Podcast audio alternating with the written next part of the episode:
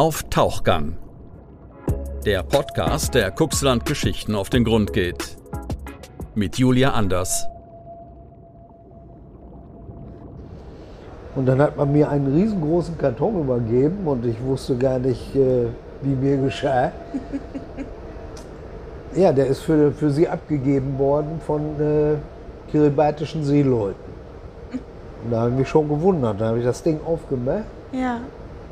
Und dann hatte ich eine circa 30 Zentimeter hohe Vase aus äh, Miniaturmuscheln. Die haben, wie sich herausstellte, nachher die Frauen der kiribatischen Seeleute in Handarbeit zusammengeschnürt. Wow. Ja, moin, schön, dass ihr heute dabei seid. Vielleicht könnt ihr es im Hintergrund schon etwas hören.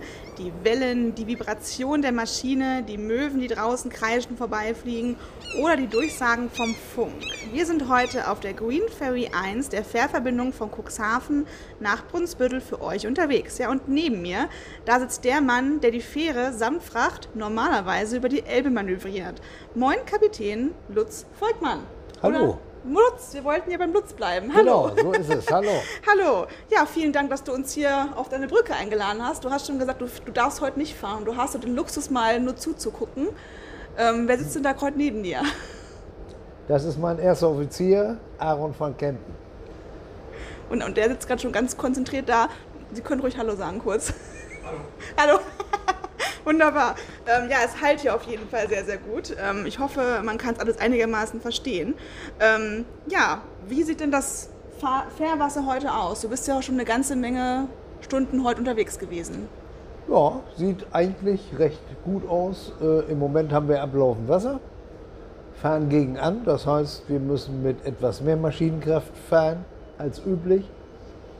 Und ja, hoffen, dass wir denn den Fahrplan pünktlich in Brunsbüttel erreichen. Oder durch über den Fahrplan. Nimm uns doch zu Beginn sehr gerne mal mit auf deine kleine Reise in die Vergangenheit. Wie bist du zur Schifffahrt gekommen und später eben dann hier zur Green Ferry 1? Und seit wann darfst du dich auch Kapitän nennen? Oha, das ist Oha. aber eine lange Hausnummer. Mach ruhig gerne. Wir haben eine halbe Stunde Zeit. Also- Wir schaffen das. Angefangen habe ich als Kfz-Mechaniker, gelernt, abgeschlossen. Danach bin ich übergewechselt in den, zum Berufskraftfahrer, komplette Ausbildung. Dann hat mich der Weg über die Kraftfahrtätigkeit ins Baugewerbe gebracht. Da bin ich erst LKW gefahren, später Baumaschinenführerschein gemacht und Ja. Raupen und Bagger gefahren. Und äh, habe dann in Abendschule Schachtmeister am Straßen- und Tiefbau gemacht. War dann ein paar Jahre in dem Bereich tätig und bin dann arbeitslos geworden. Fand an Land keine Anstellung mehr und zur See fahren wollte ich immer schon gerne. Und dann bin ich mit äh, ja, knapp 36 komplett nochmal neu angefangen. Etwas verkürzte Ausbildung zum Schiffsmechaniker gemacht und dann ein Jahr gefahren. ja. Alles hier so in der Umgebung Cuxhaven oder wo warst du damals? Nein, nein, nein. Äh, also bis ins Mittelmeer runter, Nordeuropa. Also von hier aus bist du sozusagen losgefahren. Also hier bist du aufgewachsen oder wie genau? Nein, aufgewachsen nicht. Ja. Bin jetzt seit 26 Jahren Cuxhavener und komme ursprünglich aus Steinhagen bei Bielefeld. Jo, Jo. jo. Und äh, habe dann, wie gesagt, die, das Studium begonnen. Und äh, Was hast du bin nach studiert? Abschluss, bitte? Was hast du studiert? Nautik? Nautik? Nautik. Passt. Ja, das muss man machen, um das Kapitänspatent später erwerben zu können. Und das wolltest du immer machen? Du wolltest immer Kapitän werden? Äh, Kapitän nicht, aber ich wollte eigentlich früher schon gerne zur See fahren und das hat sich dann jetzt durch diese Sachen ergeben. Ja, und das mache ich jetzt seit über 20 Jahren. Und wie man sieht, nicht ganz unerfolgreich. Ja, wir haben vorhin schon so ein bisschen ähm, gewitzelt. Ähm, du hast hier eine, eine Aussicht, das ist der, der Wahnsinn. Beschreib gerne mal, was, was siehst du hier gerade so vor dir? Vor mir sehe ich natürlich die Elbe, klar. Und äh, auf der Steuerbordseite, der rechten Schiffsseite in Fahrtrichtung, fahren wir gerade an meinem zu, äh, jetzigen Heimatort Altenbuch vorbei. Man muss sich echt konzentrieren hier, weil das ist so eine Wahnsinnsaussicht hier. Das ist, ähm, man kann sich leicht ablenken lassen. Aber wir wollen ja ein paar Fragen schaffen, ne? Ja. Das kriegen wir hin. Wir haben eine Stunde Zeit, bis wir anlegen, also mal los.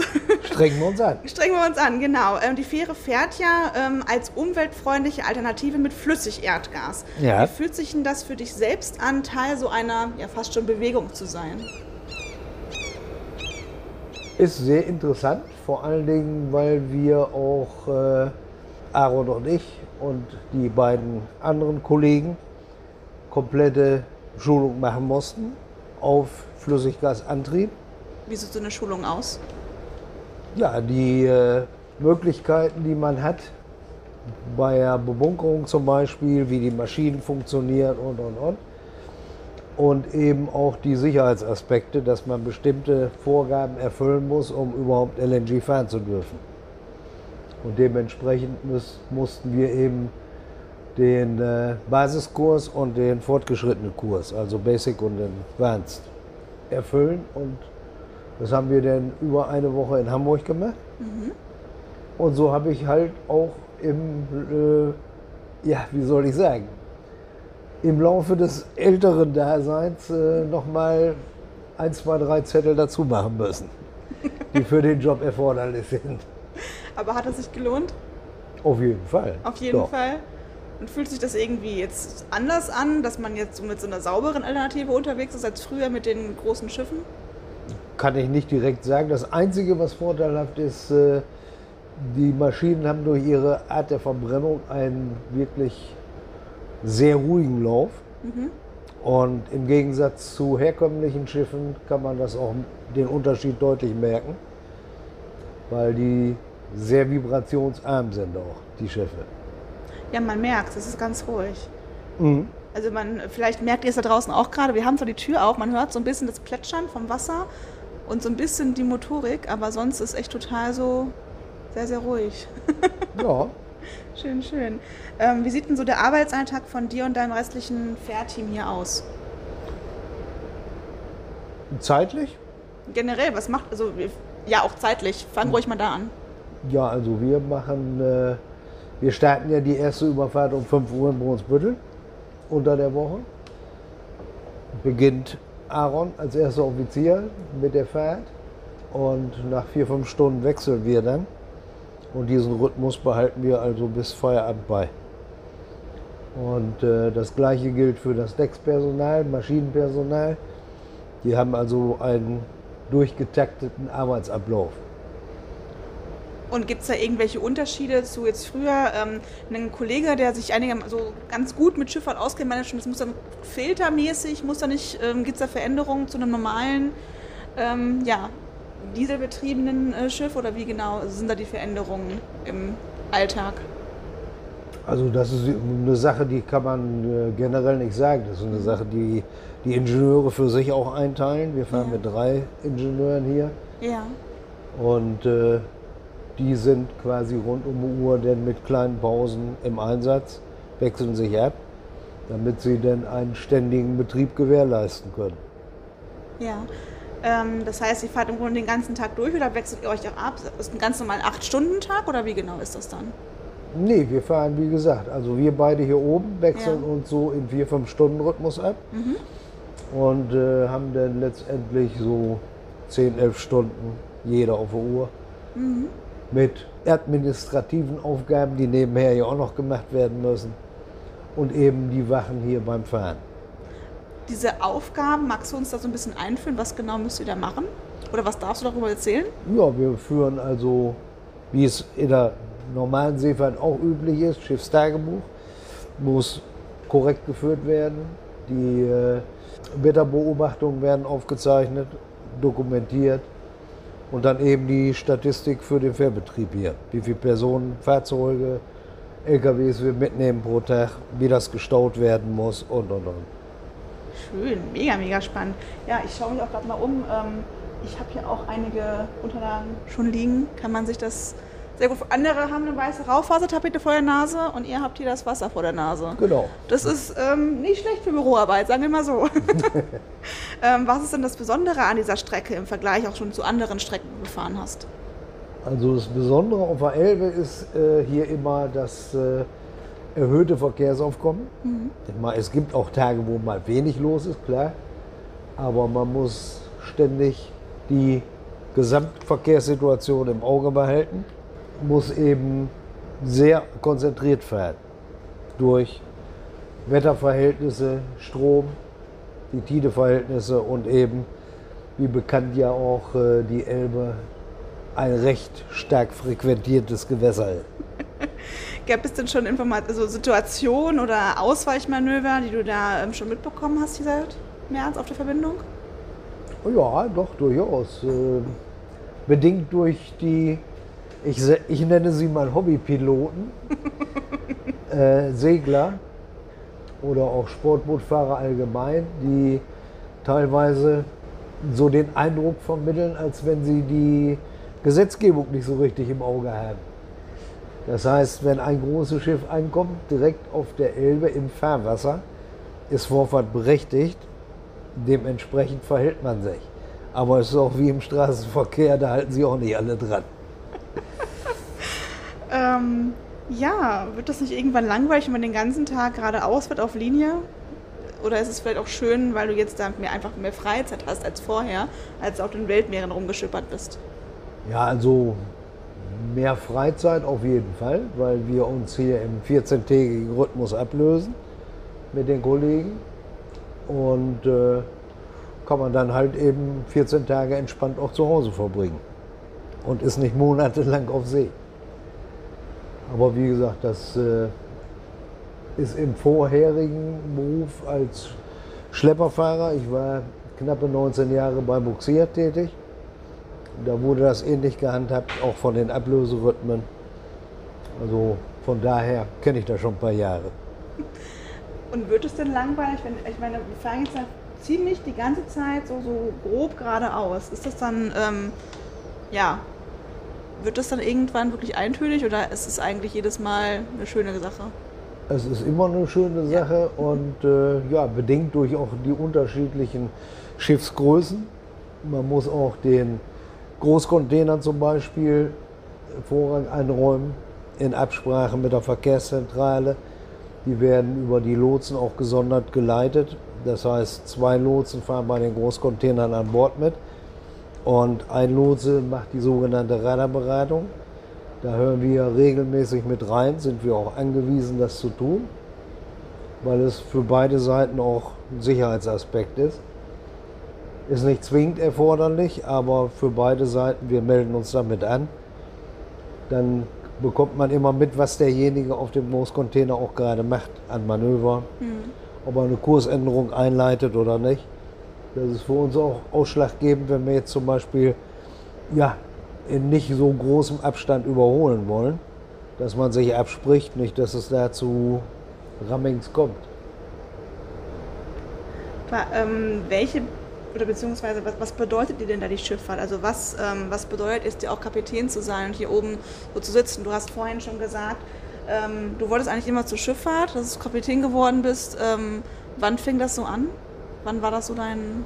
Also das äh, hat sich ergeben eigentlich nach der Bundeswehrzeit. Da war ich bei der Marine 15 Monate und äh, danach wollte ich das eigentlich weitermachen. Aber da hatte ich diverse Bewerbungen geschrieben an Hapag-Lloyd, Hamburg Süd. Aber zu der Zeit war kein Bedarf und die suchten nicht. Also hat, hat sich der andere Werdegang entwickelt. Und dementsprechend bin ich erst später dazu gekommen. Und was bedeutet dir das heute, die Schifffahrt? Kannst du dir das jemals ohne vorstellen? Ja, doch, wenn ich in Rente bin, das kann ich mir sehr gut vorstellen. Hast du schon Pläne für die Rente? äh, ja, die habe ich schon. ja, erzähl mal. Was hast du vor? Also ich werde meinem Hobby weiter frönen, Motorradfahren, mit meinen Kollegen und Kumpels. Sehr cool. Und ich betreibe nebenbei noch ein Kampfsportstudio bei mir zu Hause. Mal was ganz anderes als Ja, Schifffahrt. In der Tat. Ähm, hast, empfindest du denn nach all diesen Jahren immer noch, ja, so irgendwie so, so ein besonderes Gefühl, wenn du hier ähm, nach 14 Tagen herkommst und jetzt ziehst du dann Kapitänsuniform wieder an und ähm, es fühlt sich natürlich am ersten Tag wahrscheinlich ganz, ganz anders und ganz, ganz besonders an als jetzt nach all diesen Jahren. Ähm, ist es für dich immer noch, ähm, ja, wie fühlt sich das heute an, wenn du sowas anziehst? Es ist natürlich viel, viel Erfahrung dabei, aber... Ja, besonderes Gefühl oder, äh, weiß ich nicht, kann ich gar nicht sagen.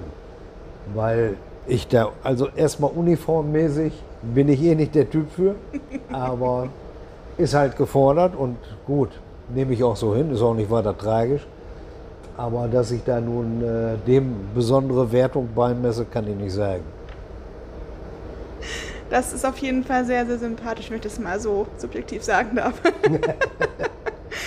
ähm, ich, ich schaue gerade mal drauf. Ich finde das Gespräch so wahnsinnig äh, interessant, dass ich jetzt vielleicht einfach mal, ja, in welche besonderen Situationen aus deiner, aus deiner Schiffszeit, aus deiner Kapitänszeit, an welche besonderen Situationen erinnerst du dich einfach noch? Was ist dir wirklich nachhaltig im Kopf geblieben?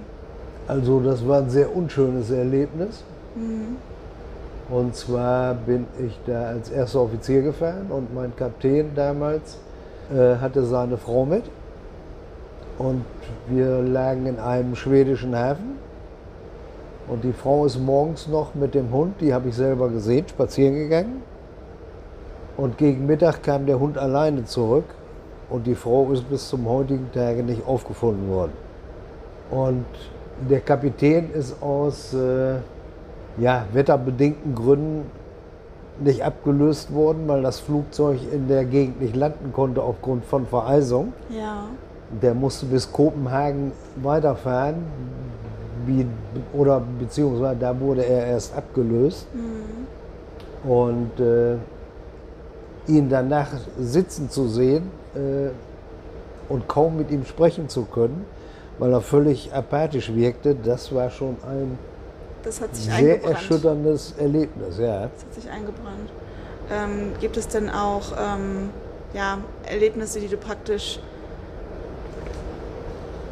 täglich hast oder vielleicht auch ähm, ein, ein, schönes Erlebnis, was du auf der anderen Seite wirklich sehr, sehr noch in deinem Herzen eingeschlossen hast? Ja, das kann ich wohl sagen. Ich habe mal, äh, bin die erste Zeit sehr viel mit äh, kiribatischen Seeleuten äh, mhm. gefahren. Dies, die Kiribati ist äh, eine Inselgruppe in der Südsee. Mhm. Da kommen die Leute her. Sind sehr gute Seeleute. Und äh, ich habe einem Kollegen in der Maschine damals ein paar Sachen gezeigt, die er nicht so konnte. Das Schweißen zum Beispiel. Aufgrund mhm. meiner Kfz-Ausbildung konnte ich ihm das nun beibringen. Und war, er hat sich sehr gefreut und äh, meinte, er würde mir dann noch eine kleine Überraschung zukommen lassen. Dem habe ich erstmal keine Wertung beigemessen. Ja. Und äh, wie ich dann nach drei Monaten ausstieg, da hat man mich zu Hause angerufen von der Seemannsmission in Hamburg und hat gesagt, ob ich mal eben vorbeikommen könnte. und ich sage, naja, da wohnt ich noch in Bielefeld äh, in der Ecke. Und da habe ich gesagt, es ist ein bisschen umständlich bis nach Hamburg. Aber innerhalb der nächsten Woche könnte ich das machen und das habe ich dann auch getan. Und dann hat man mir einen riesengroßen Karton übergeben und ich wusste gar nicht, äh, wie mir geschah. Ja, der ist für, für sie abgegeben worden von äh, kiribatischen Seeleuten. Und da habe ich mich schon gewundert. Da habe ich das Ding aufgemacht. Ja. Und dann hatte ich eine circa 30 Zentimeter hohe Vase aus äh, Miniaturmuscheln. Die haben, wie sich herausstellte, nachher die Frauen der kiribatischen Seeleute in Handarbeit zusammengeschnürt. Wow. Und eine Art, ja, wie so eine Art Messer da war die, wo, wo noch beim normalen Messer die Schneide sitzt, ganz winzige Fischzähne implementiert. Ja. Der Griff war mit Bast umwickelt und mit Kugelschreiber hatte man meinen Vornamen auf den Griff geschrieben. Und das war, hat mich sehr wow. berührt. Hast du den noch? Das, das habe ich noch. Ja. Die hast du noch? Ja. super, super schön. Ja, es ist, ich, ich glaube, ich, ich stelle mir das ganz, ganz schwer vor, aus so ganz, ganz vielen Jahren von Schifffahrt, so paar Erlebnisse rauszuziehen, die einen wirklich so geprägt haben. Also vielen Dank, dass du uns da auf jeden Fall so weit daran teilhaben lässt, wie es denn irgendwie möglich ist. Ja, ähm, gerne. Wir gehen vielleicht mal so ein bisschen wieder ins, ins Operative. Was, was sehen wir denn jetzt hier gerade? Wenn du jetzt da gerade auf der anderen Seite sitzen würdest, wo jetzt gerade dein lieber Kollege sitzt, äh, was müsstest, auf was müsstest du jetzt gerade achten? Was sind so deine Gedankengänge? Also da müsste ich auf den Vordermann, das vor uns laufende Schiff achten, das jetzt mit knapp zwölf Knoten über Grund fährt. Und wir haben laufende zurzeit 15 Knoten, das heißt, wir kommen ihm langsam näher, werden aber voraussichtlich, bis wir zum Anleger abbiegen, äh, das Schiff nicht mehr erreichen. Wenn wir jetzt deutlich schneller wären, Ja. Dann müssten wir uns überlegen, ob wir das Schiff noch überholen oder nicht. Aber in der momentanen Situation können wir das ruhig so laufen lassen. Es, also es sieht auf jeden Fall sehr, sehr entspannt aus gerade. Ich glaube, ähm, ist das im Kopf auch so? Man muss schon im Kopf wach sein und Ja. helle, das ja, aber so in den Zeiten der Seefahrt, äh, wo ich aktiv bin, habe ich eins gelernt, man muss immer die Ruhe bewahren. Sobald man anfängt nervös zu werden, wird das für alle Beteiligten unschön. Eigentlich wie bei jedem Job, wo man Verantwortung hat, ne? Richtig, Wie genau. ein Herzchirurg praktisch, der dann einmal tief durchatmet und dann alles ganz ruhig betrachten muss. Ja, Jetzt da, mal ganz zugespitzt. Da durfte ich auch öfter mal äh, aktiv bei, äh, mitarbeiten. Weil In der Herzchirurgie. Nee, Herzchirurgie nicht, aber in der Wirbelsäulenchirurgie. Ach so, was hast du da gemacht? Assistiert. Assistiert. Mein Bruder ist äh, Neurochirurg, Wie kommt man denn dazu, dass man da assistiert? Wenn man eigentlich. Äh, weil wir sowieso die äh, eine intensive medizinische Ausbildung machen müssen ja, und die alle fünf Jahre aus, auffrischen. ja. Das heißt im Krankenhaus, damit wir im Notfall dann dementsprechend Wunden versorgen können. Zwar hier auch direkt auf der Fähre nicht so, aber in der realen Seefahrt kann das durchaus vorkommen, dass Ja. man unterwegs ist. Hubschrauber kann das Schiff nicht erreichen. Ja. Und äh, dann wird über die funkärztliche Beratung, die sitzt in Cuxhaven, hat man die Möglichkeit, denn aufgrund der Ausstattung an Bord auch, so kleine OPs zumindest äh, selber durchzuführen. Unter ärztlicher Beratung dann über Funk. Und dann hilft man einfach mal dem Bruder im Krankenhaus aus. Genau. Ja, so kann es auch gehen. Ja, das ist sehr interessant. Vor allen Dingen, für mich war wichtig auch zu, real da äh, zu sehen, ob ich das überhaupt ab kann. Ob ich bei offenen Wunden in der Lage bin, die zu versorgen. Und äh, das hat mir durchaus mehr gebracht, als wenn ich irgendwo bei herkömmlichen Lehrgängen wird an irgendwelchen toten Hühnern genäht oder so. Und äh, das ist für mich ausschlaggebend zu sehen, ob ich das überhaupt kann. Ist ja anscheinend so, ne? Ja, das lief auch ganz gut. Die auch ganz gut, sehr gut. Ähm, wenn du alles Geld und alle Zeit der Welt hättest, was würdest du damit anstellen? Alles Geld und alle Zeit der Welt. Dann würde ich meiner fast 98-jährigen Mutter noch ein kleines Häuschen bauen, wo sie ganz für sich wohnen kann. Oh, wie schön. Schöne Grüße, falls sie das irgendwann mal hören sollte. Mal gucken, ja. Welche Wünsche hast du denn noch für die Zukunft, beruflich wie auch privat? Beruflich, privat, dass meine Frau, meine Kinder und meine Wenigkeit gesund bleiben. Und ansonsten muss ich sagen, äh, habe ich keine großen Wünsche. Ich bin mit dem zufrieden, was ich habe. Das ist schön. Ja, große Reichtümer moin, ne? Ich habe ein Haus. Solange wie ich meinen Sport betreiben kann, werde ich den weiter betreiben. Solange die, das eben gesundheitlich möglich ist und körperlich. Was für Sport genau machst du da? Kampfsport. Kampfsport? Mhm. Da gibt es ja verschiedene Varianten. Was hast du da, auf was hast du dich spezialisiert? Ja, nennt sich offiziell Bujinkan Budo Taijutsu. Sagt den meisten wenig. Ich wollte gerade sagen, das ist ein langer Begriff. Ja. Wird äh, so im westlichen Raum auch teilweise als Ninjutsu bezeichnet. Ist so- Ninjitsu. Wie, Ja, wie heißt es Ninjitsu? Das Nin- sagt mir ein bisschen was. mhm. Ja. ist aber fachlich nicht ganz richtig. Das ganze System besteht aus drei uralten japanischen Samurai-Schulen und Ja. drei alten Ninja-Schulen. Und das hat der jetzige Großmeister zu einem System zusammengefasst. Und ja, das betreibe ich nun schon seit etwas über 30 Jahren. Schön. Ein kleiner Ausflug in den Kampfsport. Genau. genau. Ähm, wir, wir, wir wechseln einfach nochmal ganz kurz, so einmal zum Abschluss. Ähm, was genau passiert hier gerade auf? Es sind ganz, ganz viele Bildschirme, ganz, ganz viele Knöpfe. Ähm, was sieht man da alles? Das zum Beispiel geradeaus, wo Monitor 7 dran steht, Ja. das ist eine elektronische Seekarte. Da kann man genau sehen, wo wir uns gerade befinden. Das ist dieser Punkt mit dem schwarzen Strich. Ja. Das ist die Kurslinie. Und äh, da sind die roten und grünen Tonnen eingezeichnet. Ja. Wir befinden uns jetzt im unteren Bereich, im Bereich der grünen Tonnen. Ja. Und wenn wir nachher zur Rede rüberfahren, zu unserem Anleger, dann müssen wir das Fahrwasser einmal kreuzen und fahren auf diesem eingemarkten Gebiet mit den weißen Tonnen, das sind die Redetonnen, da fahren wir rüber bis zum Anleger. Das Ja. kleine Gerät darunter, das zeigt die momentane Geschwindigkeit an, die wir fahren. Was steht da? Fünf- 27? 15,9 Knoten. 15,9 Knoten. Ja. Das Gerät da rechts, das Furono, das ist das Radargerät. Das ist quasi die Ergänzung zur Seekarte.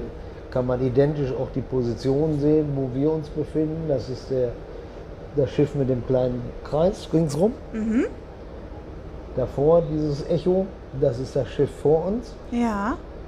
Diese kleineren Punkte an beiden Seiten, das sind die Tonnen zu beiden Seiten vom Fahrwasser.